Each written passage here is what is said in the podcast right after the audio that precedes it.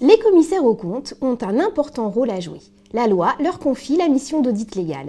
Cette mission correspond à une fonction sociale au cours de laquelle les auditeurs émettent une opinion sur la sincérité et la régularité des comptes de l'entreprise auditée.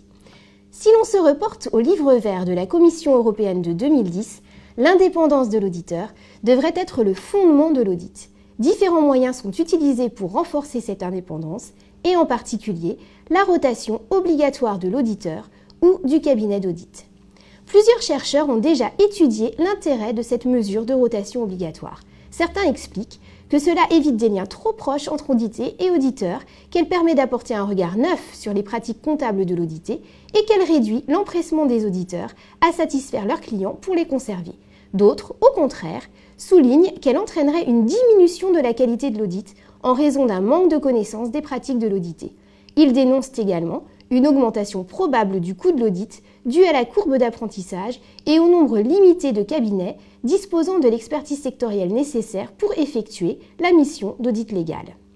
Depuis 2014, l'Union européenne exige la rotation obligatoire des cabinets d'audit. Chaque entreprise relevant de la définition de l'EIP, entreprise d'intérêt public, est obligée de changer de cabinet d'audit après une période de 10 ans.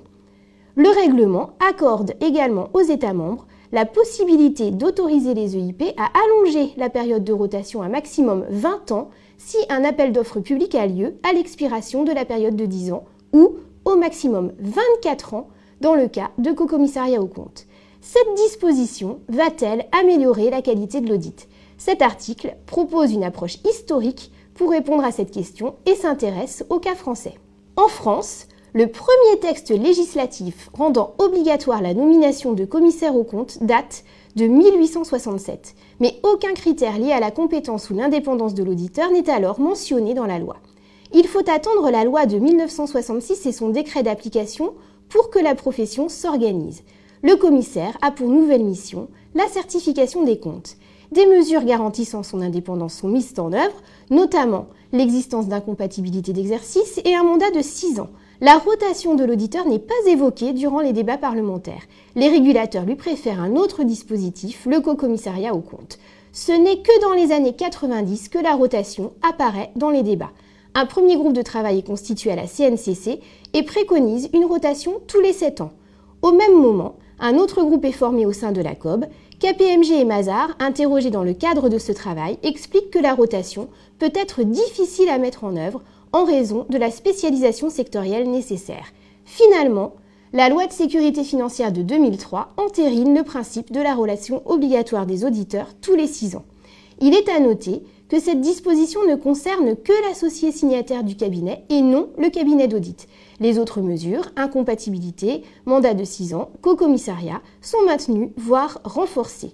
En effet, l'audit conjoint est étendu à toutes les sociétés publiant des comptes consolidés.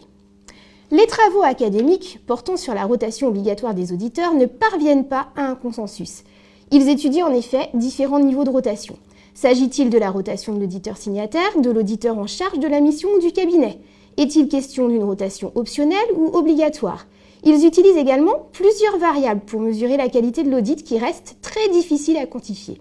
Enfin, des tests directs sont limités car peu de pays ont déjà mis en œuvre ce dispositif.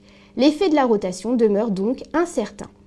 On peut alors se demander si la décision de l'Union européenne de rendre obligatoire la rotation des cabinets d'audit, alors que la profession comptable et les régulateurs français s'y opposent, constitue un rejet du modèle français. En effet, la CNCC conteste la rotation obligatoire des cabinets d'audit et, en réponse au livre vert, explique que changer de signataire tout en gardant le même cabinet d'audit est une mesure suffisante pour garantir l'indépendance, d'autant plus qu'elle est associée au co-commissariat au compte. Mais l'introduction de cette mesure ne remet pas en cause le modèle français. Elle est peu contraignante, la rotation étant obligatoire tous les 24 ans en cas de co-commissariat au compte. Il s'agit davantage d'un compromis permettant à chaque État membre de conserver ses propres spécificités et de montrer l'intérêt porté par l'Union européenne à l'indépendance de l'auditeur. La fonction législative est moins de commander par la contrainte que de guider les consciences. Les crises financières de 2000 puis de 2008 ont jeté le doute sur la pertinence de l'audit légal.